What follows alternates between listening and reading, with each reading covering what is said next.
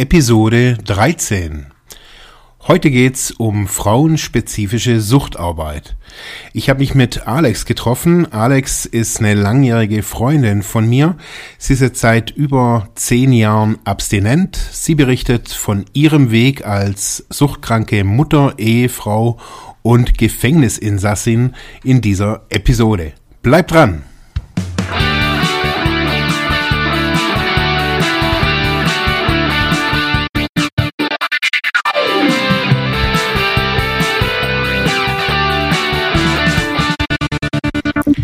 Herzlich willkommen bei Freiheit ohne Druck. Mein Name ist Marc Hasselbach. Ja, wie gerade eben schon erzählt, ich habe Alex hier. Alexandra ist eine langjährige Freundin von, von mir. Wir haben früher gemeinsam die Selbsthilfegruppe hier in Ravensburg geleitet, aufgebaut. Sie hat dann noch weitergemacht, auch im Bereich Prävention. Und ja, ich möchte mit ihr heute über ja eben frauenspezifische Suchtarbeit sprechen. Was hat sie als Frau anders gemacht? Wie hat sie die Situation anders erlebt im Vergleich zu Männern, so wie wir hier manchmal so reden?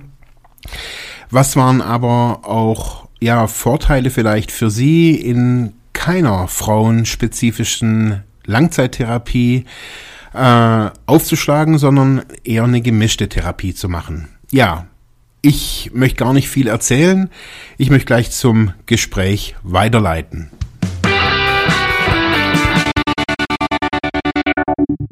Ja, ähm, ich habe heute die Alex hier und wir sprechen heute über frauenspezifische Suchtarbeit.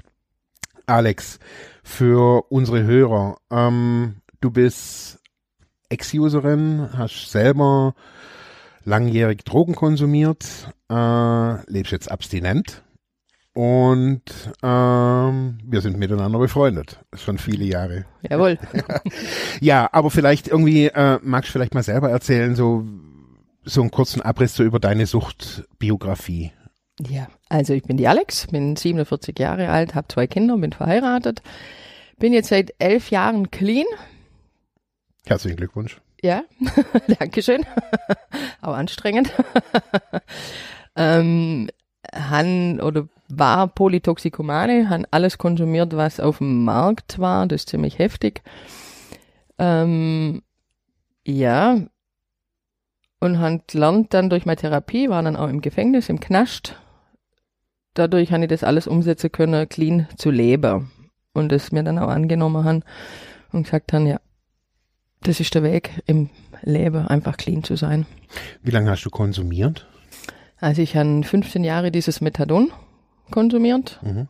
und da davor habe ich zwei Jahre Heroin genommen und natürlich da davor Amphetamine, Ecstasy, alles was halt auf dem Markt war dann auch noch.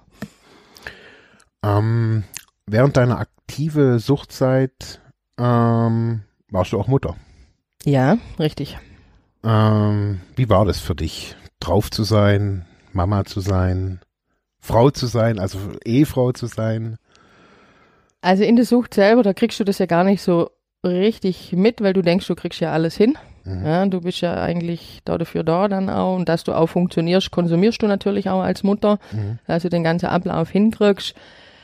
Äh, han zuerst gedacht, lang meine Kinder kriegen das, oder mein Kind, weil ich damals bloß eins geht, wo ich drauf gekommen bin, äh, kriegt es nicht mit, aber das stimmt halt nicht. Die Kinder kriegen ziemlich viel mit. Und da fangen dann an die Vorwürfe natürlich. Scheiße, was tust du deinem Kind an? Ja, du lebst jetzt in der Sucht drin und stehst doch nicht gerade, weil egal was dann auch war, du hast dein Kind immer enttäuscht. Du hast gesagt, du machst das und das, hast aber das Stoffit-Kit, also sprich war der Stoff im Vordergrund mhm. und hast dein Kind wieder hinterhingestellt. Und so damit dann auch, ja, das Vertrauen irgendwann dann auch verloren, mhm. was dein Kind eigentlich hat oder dein Mutterfunktion, Elternfunktion praktisch verliert dann komplettes Gesicht eigentlich beim Kind. Hast du das in den Momenten auch wirklich so realisiert, so dass, dass du deiner, deiner Rolle oder deiner Verantwortung als, als Mutter nicht nachkommst? Oder erst später im, im, im, im Therapieprozess? Ähm, ich hab's stellerweise mitgekriegt in der Sucht, mhm. wo du die dann ja auch echt schlecht fühlst und dann auch kleiner Grund ist, weiter zu konsumieren, weil das Gefühl du nicht aushaltest, was du deinem Kind antust. Darum verdrängst du das einfach. Mhm. Ja, du willst es nicht wahrhaben. Und dann natürlich auf Therapie kommt das alles hoch. Ja. Was hast du gemacht? Ähm, wie hat es dein, dein Mann oder dein Partner irgendwie zu der Zeit irgendwie erlebt? Also wie, wie kann man sich das vorstellen? Du hast in irgendeiner so versiffte Junkie-Höhle gewohnt, ganz normal. Also wie, wie, wie kann, wie kann man sich das vorstellen? Was, was war da so? Das ist auch die häufigste Frage, wenn man sich immer einen Junkie so in einer dunklen Zimmerhöhle vorstellt und sich da verkriecht und assig und scheiße ist halt. Nee, das war ich Gott sei Dank nicht in meiner Sucht am Anfang, ja. Ich habe das Glück gehabt oder wie auch immer das Pech, weiß jetzt so richtig, wie ich das nennen soll, dass ich Eltern gehabt habe, immer hinter mir gestanden sind und immer auf mich auch geachtet haben. Und ich habe meine Wohnung gehabt. Ich habe auch damals am Anfang noch den Führerschein gehabt, ein Auto, also mir ist richtig gut gegangen. Ähm, aber nach und nach habe ich das natürlich alles mehr verloren. Mhm. Äh, aber ich habe jetzt nie ja, in einer assige, gesiffte Wohnung gelebt. Also ich habe einen Garten gehabt und habe auch geguckt, dass ich meinem Kind so weit alles dann auch noch trotzdem ermöglich. Auch, aber zu viel zugeschüttet habe, Ja. praktisch. Wegen schlechter Gewissen. Mhm. Es ist erst auf die Jahre gekommen, wo ich dann immer mehr den Druck gekriegt habe, ich will aufhören. Und der Partner genau, wo ich jetzt habe, erst beim zweiten Kind habe ich den ja gehabt. Also und da vorne einen Partner gehabt, wo auch drauf war. Mhm. Und da habe ich ziemlich schnell gemerkt, das funktioniert nicht, da hören wir nicht auf. Mhm. Also wir müssen uns trennen. Bin aber dann schlimmer abgesunken wie er. Er hat es dann geschafft, rauszukommen. Und immer die Angst aufzuhören, dieser Entzug und, und, und, und, machst du dann als Suchtiger, finde ich auch schlimmer dadurch, weil du die mehr zumachst. Mhm. Vor dieser Angst aufzuhören einfach. Ja. Und dann bin ich immer mehr abgesifft. Mhm. Also, ja. Also ist so eine, so eine Spirale, ah, du weißt nicht wie raus, du willst raus und als Reaktion drauf konsumierst mehr. genau, Mhm. genau. Weil das ist ja auch das große Thema, Gefühle auszuhalten, natürlich, ein Süchtler, dass er das schafft, auszuhalten. Und das Gefühl aufzuhören, ist natürlich, das nimmt dir die Luft. Mhm. Was kommt auf mich zu? Ich muss mein Kind allein lassen, sel, jenes, oh Gott, geht Ja. ja, gar nicht. Wie ist das als Mutter? Also man hat ja so ein gewisses Bild, also so auch so in, in der, jetzt bei uns in der Kultur ist ja auch so ein gewisses Bild von, von Muttersein, Rolle, was, wie ist eine Mama? Wie, wie ging's dir da? Eben, also, es geht um Scheiße in meine Augen. Also mir ging Scheiße, ja. Weil du eben dann immer denkst, wow, warum kannst du kein normales Leben in Anführungszeichen führen? Mhm. Warum konsumierst du? Und ja, das passt halt nicht in unsere Gesellschaft. Ja. Auch wenn du dein Leben auf die Reihe kriegst, jetzt mal in Anführungszeichen, bist du trotzdem ja verrufen. Und am Schluss kriegt's halt doch jeder mit Mhm. dass du konsumierst. Die Leute wendet sich von dir ab. Mhm. Da denke ich auch, dass die Kinder dann eben Schwierigkeiten haben, egal im Kindergarten, in der Schule, wenn das irgendwie präsent ist, Ja. ja. dass deine Eltern abhängig sind, leidet das Kind einfach drunter. Und dann du als Mutter denkst, oh fuck, was tust du denn deinen Kindern an? Ja. Sie müssen das auch aushalten. Was sagt er oder kommt in so einer, in so einer Situation dann aus Jugendamt irgendwie aus heiterem Himmel mal irgendwie an, angewackelt oder Also im Nachhinein fand ich das sehr spannend, dass kein Jugendamt gekommen ist. Mhm. äh, obwohl meine Mutter verzweifelt war, Mhm. auf dem Jugendamt um Hilfe gefragt hat und und und und Zell und jenes. Und eben solange da jetzt kein Grund da ist für Ja. das Jugendamt, kommen die auch nicht, interessiert die nicht. Mhm. Also das Kindeswohl war in dem Sinne nicht gefährdet. Genau. Ja. ja.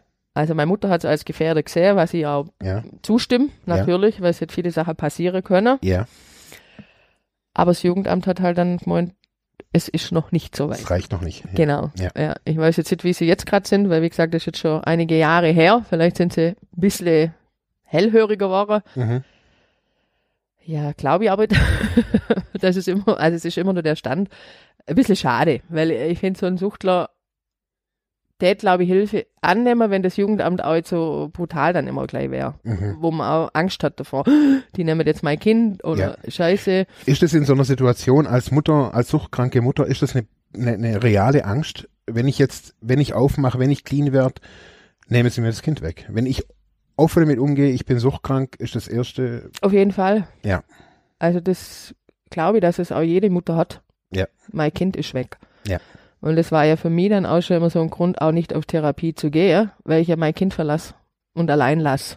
Also schon Leute, die Trennung war ja schon ein Grund, aufzuhören. Ja. ja. Und ja, wenn dann das Jugendamt und so, da hast du dann natürlich schon Angst, Jesus Gott, was ist mein, wo kommt mein Kind, oder ja, eigentlich.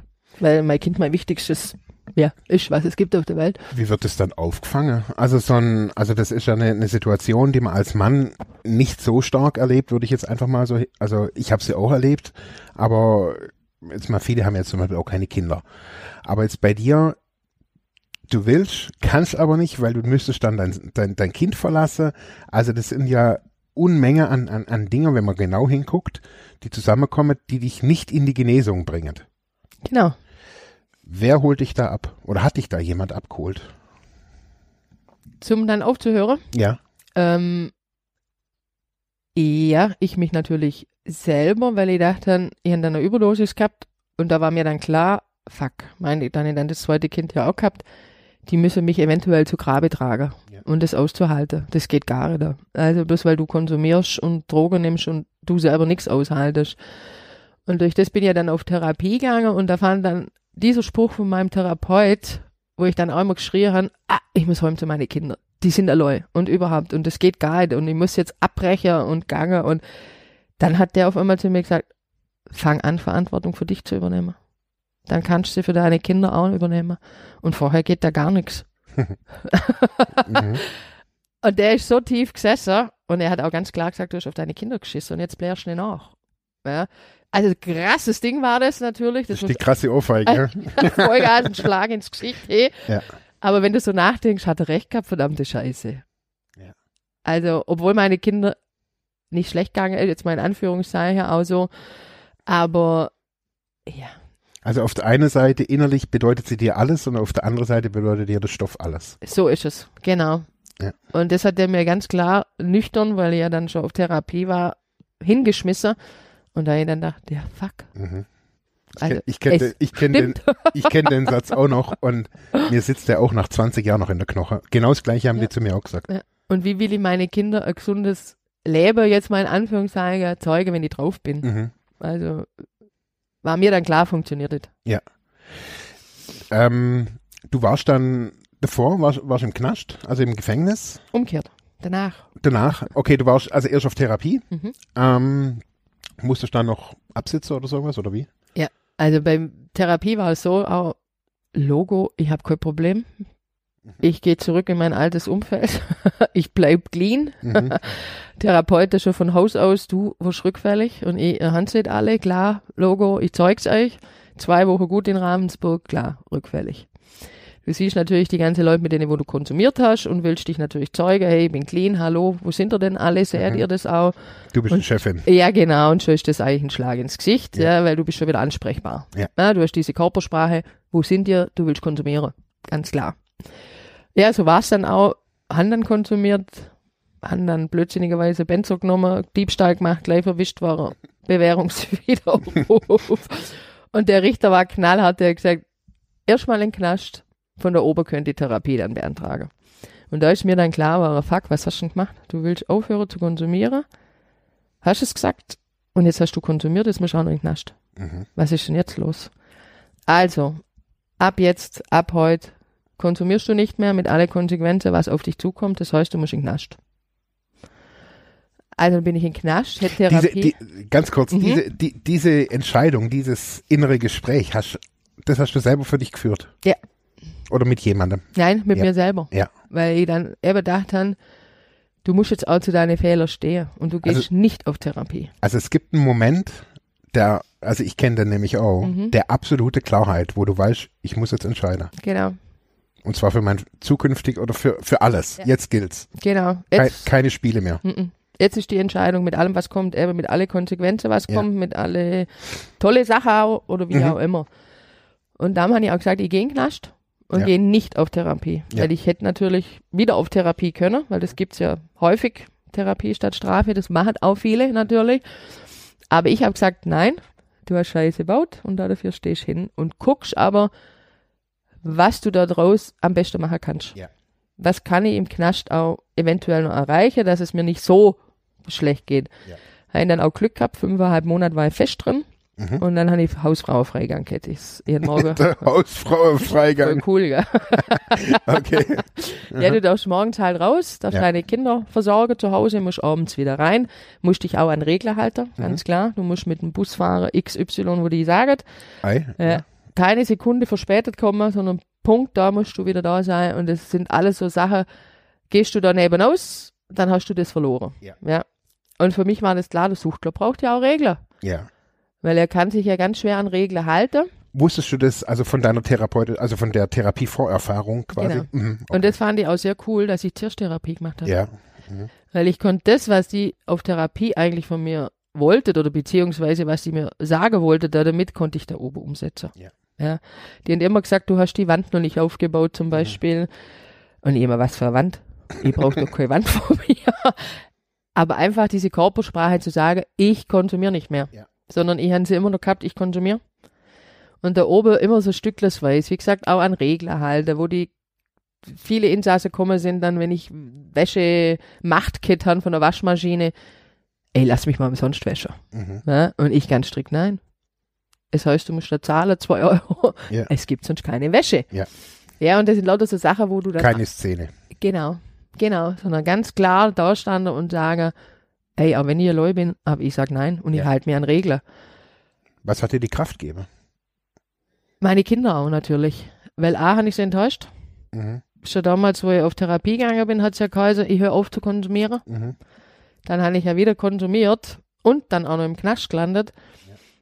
Also war das für mich dann, jetzt brauchst du die Stärke einfach und dich da sage, nimm Verantwortung auf dich. Genau, weil wenn du jetzt anfängst zu tricksen, bist du ja schon wieder in diese Schiene mit drin dann Mhm. auch. Also, und die Konsequenz ist dann für mich kein Hausfrauenfreigang. Mhm. Ja, und äh, Schwäbisch Gmünd dann, weil ich habe das Glück gehabt, ich in Ravensburg bleiben kennen, der JVA hier. Mhm.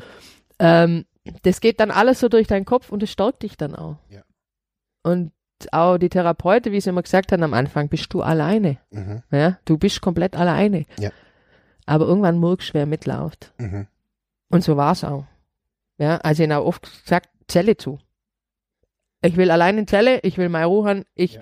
kann es nicht hören, die Wachter, äh, die Schließer sind schuld, der Rechtsanwalt ist schuld, der ist schuld, alle anderen sind schuld, warum ich hier hocke. Mhm. Ja, aber das stimmt ja gar nicht. Also, Also du hast Verantwortung übernommen, unterm Strich. Du hast dich Genau. entschieden, Verantwortung zu übernehmen. genau, genau. Und was tut mir gut? Ja. Wo kann ich was machen, dass es mir besser geht? Und das Resultat, also so ganz, um, ums klar se- also so sehe ich's, das Resultat von der Entscheidung ist ein cleanes Leben. So ist es. Kann man, kann man so sagen, oder? Mhm. Mhm. Also jetzt nicht irgendwie zack über Nacht, juhu, ich habe irgendwie eine ausgetauschte Rübe oder sowas, aber ähm, okay. Die Alarmanlage sind immer an. Also du wirst immer suchtkrank bleiben, mit Sicherheit. Also es ist eine Krankheit einfach. Mhm. Und da war ja auch dein Podcast mit dem Verhaltensrückfall. Sobald da irgendwas ist, musst du aufpassen und wieder sagen, hey, stopp, Cut, wieder zwei Gänge zurück. Mhm. Du laufst schon wieder irgendwie in irgendwas rein, wo Mhm. nicht okay ist. Was war, was war so für dich jetzt so als im, im Kontext äh, Frau, war das für dich irgendwie gefühlt schwieriger, einfacher im Vergleich zu, zu den Männern, die du da so erlebt hast jetzt in all den Jahren, sich so dem ganze therapeutische Prozess des Aufhörens zu stellen? Einfacher nein, würde ich jetzt nicht sagen. Ich finde das immer schon gleichgestellt ein bisschen. Also mit Sicherheit, dass Männer genauso schwer haben wie Frauen. Es ist halt die Frauen, die sind eher in dunkle Ziffern drin. Die sind Mhm. nicht so offen in der Sucht einfach. Find, Mhm. Also finde ich, sind ja auch viele, wo ihr Methadon das Leben lang nehmen. Mhm. Und das wissen das ganze Umfeld überhaupt nicht. Aber sie funktionieren halt. Mhm. Aber einfacher als Frau, nö. Ich bin sowieso anders wie andere, sage ich immer. Ich komme mehr, mehr sowieso mit Männern klar, Mhm. wie mit Frauen.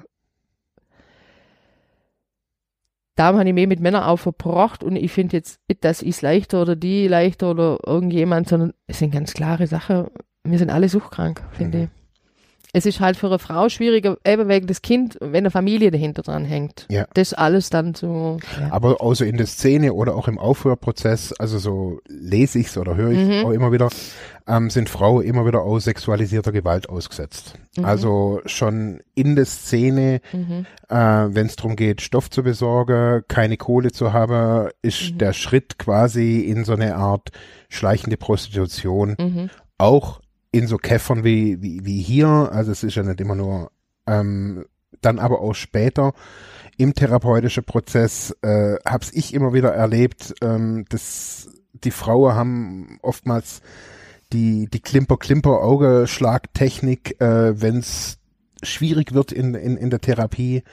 Und manche jüngere Therapeuten haben sich da auch, glaube ich, manchmal irgendwie erweichen lassen. äh, und ich hatte jetzt irgendwie immer das Gefühl, ich habe immer nur die harte Therapeuten gegenüber gehabt. So, also bei mir, mit mir hat keiner einen Schurken Komisch, ha? Komisch. Ging mir aber auch so. Ja. Ähm, also ist das ein Thema? Also Ähm, klar, Logo. Ähm, also zu mir hat dann mein Therapeut irgendwann gesagt, er muss mich jetzt abgeben, weil es war auch ein Ex-User, der hat dann bloß gesagt, du kriegst das, was du willst, Alex, immer. Gell? Und du kannst jemand schnell um den Finger wickeln und am Schluss konsumiert mir zwei noch. Ja. Weil ich hätte da irgendwie so eine Gabe, dass ich das auch krieg, was ich will und erreiche. Ähm, ich habe Gott sei Dank nie mich prostituieren müssen, weil, ja, wie gesagt, wieder Glück oder nicht Glück. Ich habe Eltern gehabt, die haben Geld gehabt. Da bin ich ziemlich gut finanziert worden. Ähm, ja. Bei anderen glaube ich eher, das ist immer, ja, weil sie nicht weiter wissen, wie, wo, was, komme ich an irgendwas ran. Und das ist halt der letzte Schritt dann. Und ich glaube nicht, dass die das mit Klimper-Klimperschlag machen, sondern eher, ja, scheiße, was muss ich jetzt machen, klar, äh, dass ich so weit bin. klar. Aber wie du sagst, natürlich als Frau, wenn du einen jungen Therapeut ja, hast, dann kannst du den gleich um den Finger weg. Also schon so, hallo, jetzt das und mach mal nicht so ernst. Und mit Frauen geht man, glaube ich, auch sanfter um wie mit Männern. Mhm. Also, äh, ja, die werden nur eher ein bisschen mit Handschuhe angepackt, Mhm. weil sie so stabil sind wie Männer dann, denke ich auch. Oder so Also viel ist es so? Polsterhand. Bei mir nicht. Also wenn ich jetzt mal deine, deine, deine Story, klar, man, ich Mhm. kenne natürlich jetzt deine Story und, und Details, aber wenn ich mir das angucke, dann musstest du dich, glaube ich, gegen viel mehr Widerstände durchsetzen. Also A, äh, Mutter, also dir wird das, das Kind natürlich automatisch per Gesetz schon mal irgendwie zugeschrieben. Das Mhm. war bei mir als unehelicher Vater schon mal eine ganz andere Situation. Da Ja. kam dann das Jugendamt eher wegen Zahle, also wegen Äh, Geld. Klar. Da kann man immer sagen, ja, okay, aber so diese Verantwortlichkeit, die Bindung, Mhm. ähm, ist, glaube ich, bei Frauen schon einmal irgendwie eine andere Liga. Ja, Habe ich das Gefühl. auf jeden Fall. Klar. Also, weil da eben, wie gesagt, wenn der Familie und alles mit drin spielt, Mhm. hat da die Frau schon schwerer. Mhm. Mit Sicherheit, ja. Mhm. Weil der Mann dann auch in der Sucht als Vater der leichtere Weg hat, ja zu gehen. Ja. Also der haut halt ab. Mhm. Ja, und das Kind bleibt ja eigentlich meistens bei der Mutter. Mhm. Ich sehe selten einen drogenabhängigen Vater mit seinem Kind als alleinerziehend. Ja. Ja, Ja. also blöd gesagt, aber es ist einfach Ja. so. Sie ist selten, die Mutter, ja, die hat's halt. Ja. Und daher, ja, ist schon ein Stück weit schwieriger dann Ja. auch. Wie ging es dann so bei dir weiter? Also du hast Therapie gemacht, Mhm. äh, dann warst du im Knast Mhm. und dann war ähm, Floss Honig und Milch. Genau. nee, ich bin natürlich, weil ich auch Auflage geht, dann in die Selbsthilfegruppe gegangen, wo ich dich ja dann kennengelernt habe.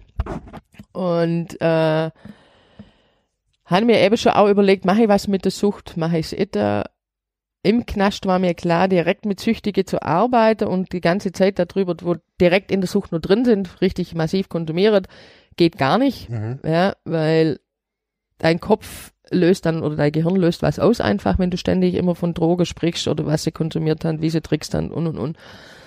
Ähm, war mir das im Knast bewusst und dann durch die Selbsthilfegruppe bin ich dann irgendwie enger in Kontakt mit Caritas dann auch gekommen und die mich dann gefragt haben, ob ich da so Kaffee machen will.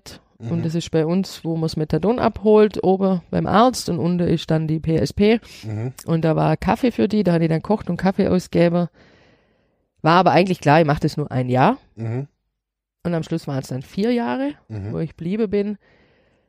Und dann aber auch nur aufgehört haben, weil es dann eine Abhängige aufgefallen ist, was ich sehr spannend fand, dass sie mich verändert haben. Mhm. Also eben, dass ich grätig war, dass ich Leid habe, wo, ja, wo ich mag, wo ich nicht mag und und und. Und die das dann angesprochen haben und mir dann aufgefallen ist, ist ein Verhaltensrückfall. Mhm. Also du hast ständig jetzt von Drogen, weil ich dann wirklich vier Tage da in der Woche gearbeitet, habe keinen Rückzug gehabt. Mhm. Ich war immer präsent, fünf Stunden am Tag, wo die mit mir reden haben können. Ähm, ja, erst wo die das angesprochen haben, mich angestupst haben, ist mir das dann aufgefallen. Mhm. Upsa, Mhm. da war ein Verhaltensrückfall. Und äh, genau das, was du im Knast eigentlich gesagt hast, Ja. ist ein No-Go. Mhm. Äh, hast du da vier Jahre mitgezogen. Okay.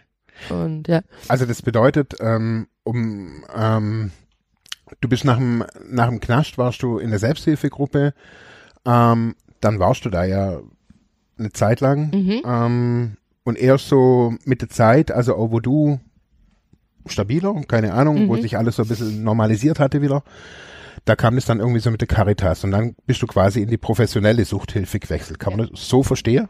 ja, kann man verstehen. Also Mhm. Therapie, Knast, Selbsthilfe, professionelle Mhm. Suchthilfe. Ja. Kann man so sagen. Kann man sagen.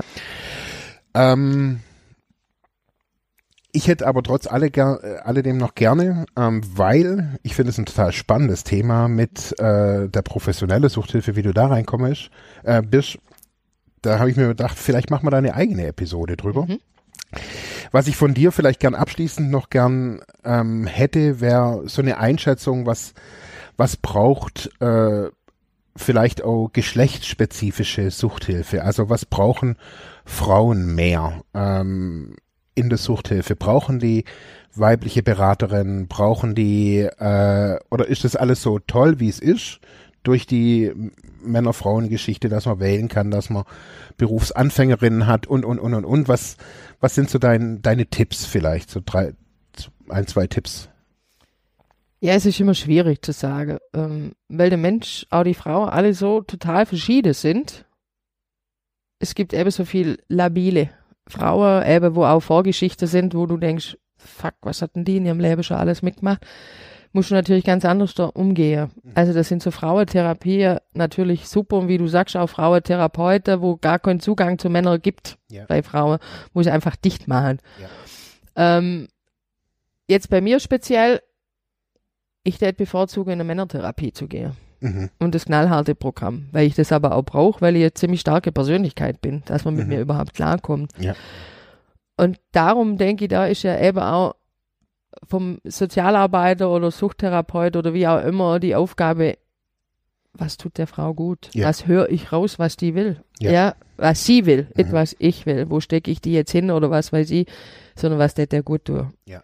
Und da gibt's glaube ich, oder hoffe ich, schon viele Möglichkeiten auch Mhm. schon. Ja. Aber ich denke, das ist einfach die Aufgabe vom Therapeut. Wie ist die Frau stabil? Mhm. Oder wie, ja, Also, dass man wirklich nicht nur irgendwie die Einrichtungen quasi nimmt, die man eh so im, im, im Petto hat als Sozialarbeiterin, Sozialarbeiter, Mhm. um hinzuverweisen, Ja. sondern sagt, okay, was braucht die? genau. Ähm, brau also wenn man vielleicht augenscheinlich meint, die braucht eine Frauentherapie Mhm. oder eine Frauenspezifik, aber vielleicht wäre ja eine durchmischte Therapie Genau. gut, aber weibliche Therapeutin als Genau. Kontaktperson und, und, und, und. Also eher so eine noch mehr individualisierte Beratung, können wir so sagen. Genau. Ja. Weil ich finde, es ist ja auch früher mal schon so gewesen, dass immer der Therapeut gewusst hat, was für dich gut ist. Ja. Immer mit dem Finger, hey, hey, du sollst das und das machen und so und so und so funktioniert's nur. Und das finde ich eben nicht. Ja. Also es ist, funktioniert nur, wenn du auf dein Gegenüber hörst, was er will. Und das dann auch annimmst und guckst, wie kann ich jetzt mit dem ja, begleitend Unterstützer oder Mhm. dass er aus der Sucht rauskommt oder sie. Ja. Also, Dankeschön, Alex. bitteschön, Marc.